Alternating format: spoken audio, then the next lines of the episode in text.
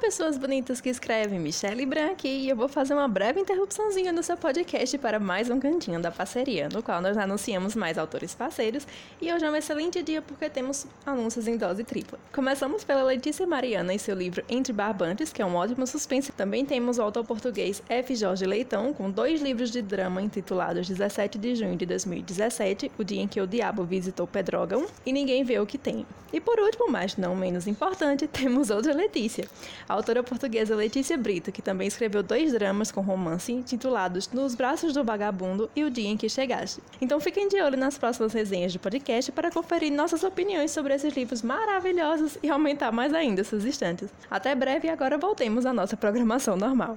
Até!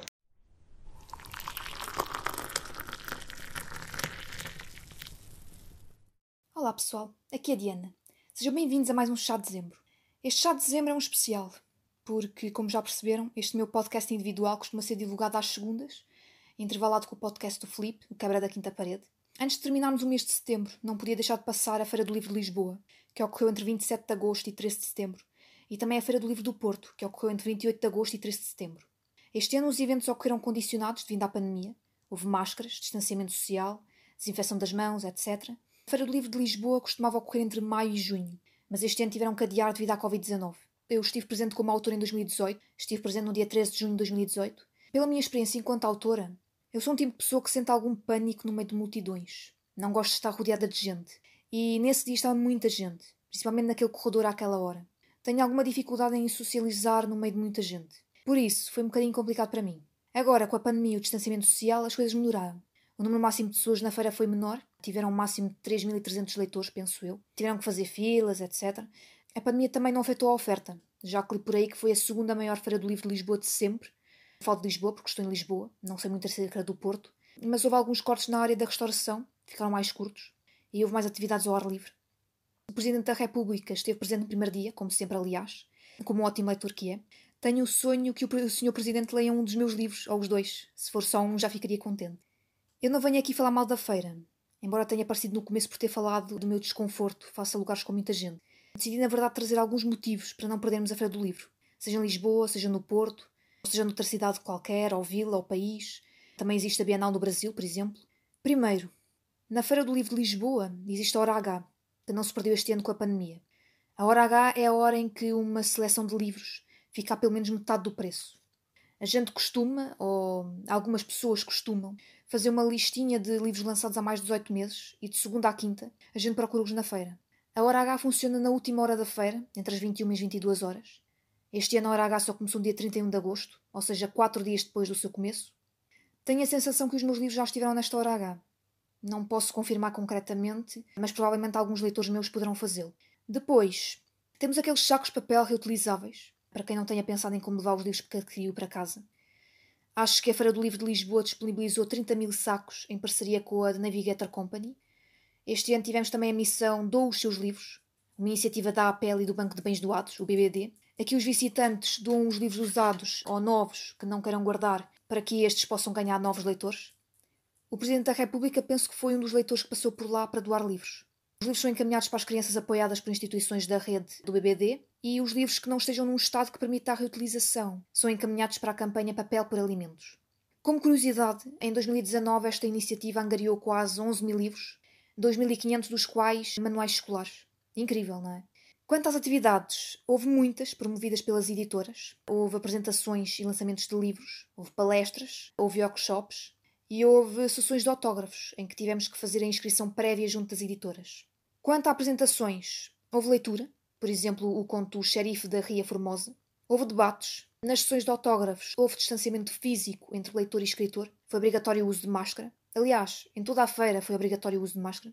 As filas para autógrafos tiveram um número limitado de pessoas e hum, foi totalmente impossível autografar livros que não tenham sido adquiridos no respectivo dia. Já novidades literárias. Novidades literárias também não faltaram, até porque quase todos os lançamentos entre finais de março e finais de julho foram adiados. Estes lançamentos foram adiados devido à pandemia. Não faltaram livros de todos os géneros nesta edição da Feira do Livro de Lisboa. E falo de Lisboa porque não estive do Porto. Houve várias apresentações de livros, até música. Houve música também, se bem que li por aí, pelas minhas pesquisas, que enquanto que na Feira do Livro do Porto houve concertos e vários lançamentos de livros. Em Lisboa houve alguma programação transferida para o digital, ou seja, eles não fizeram todas as apresentações, toda a programação não foi, não foi feita na feira. Mas em Lisboa tivemos, em Lisboa tivemos um ambiente de jazz, podemos dizer.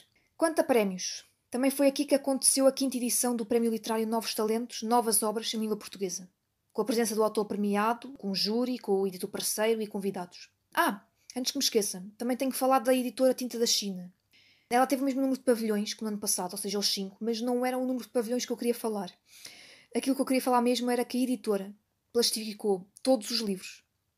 Sim, vocês ouviram bem. A editora plastificou todos aqueles que estavam expostos. Devido à Covid-19, não é? A pandemia, a este vírus, a editora decidiu, decidiu uh, plastificar todos os livros para a saúde, né? devido, devido à saúde. E incentivou o pagamento via MBWay. Tudo para garantir a limpeza. Além disso, para além da feira ter os livros do dia, que são, são cinco livros por dia com descontos mais elevados, a editora pensou nas pessoas que poderiam preferir ficar em casa, devido ao medo do Covid-19, obviamente, e venda no site os livros do dia. Incrível, não é? A promoção Leve 4 Pague 3 foi aplicada a todos os livros na feira e quase todos os livros tiveram um chamado preço de feira.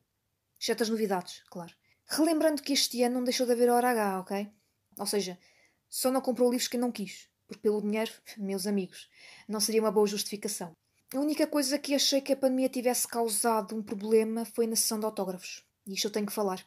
Muitas vezes, quando vamos à Feira do Livro, existe sempre naquela hora alguma sessão de autógrafos. Na editora X, com o autor Y.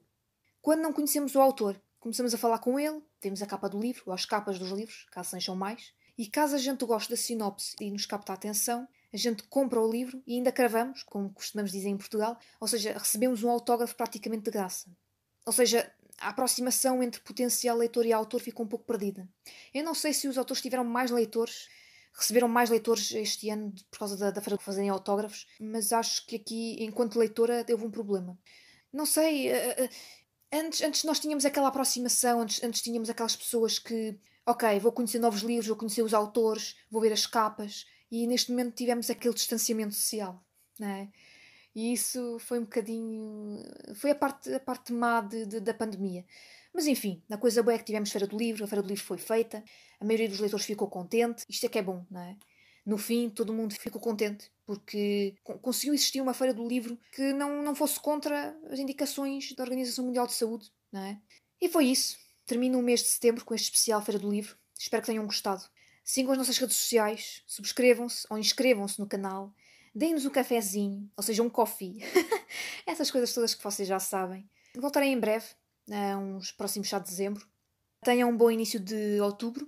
Aliás, quanto a este tema, não esqueçam de dizer aí, em portugueses, em Lisboa e no Porto, quem esteve presente, os livros que vocês compraram, que não compraram. Eu não falei sobre isso, mas também não quero falar porque eu comprei muito pouco, ok?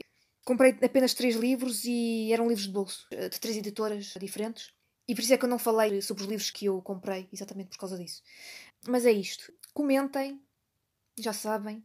Bom outubro para todos, bom final de setembro e tchau!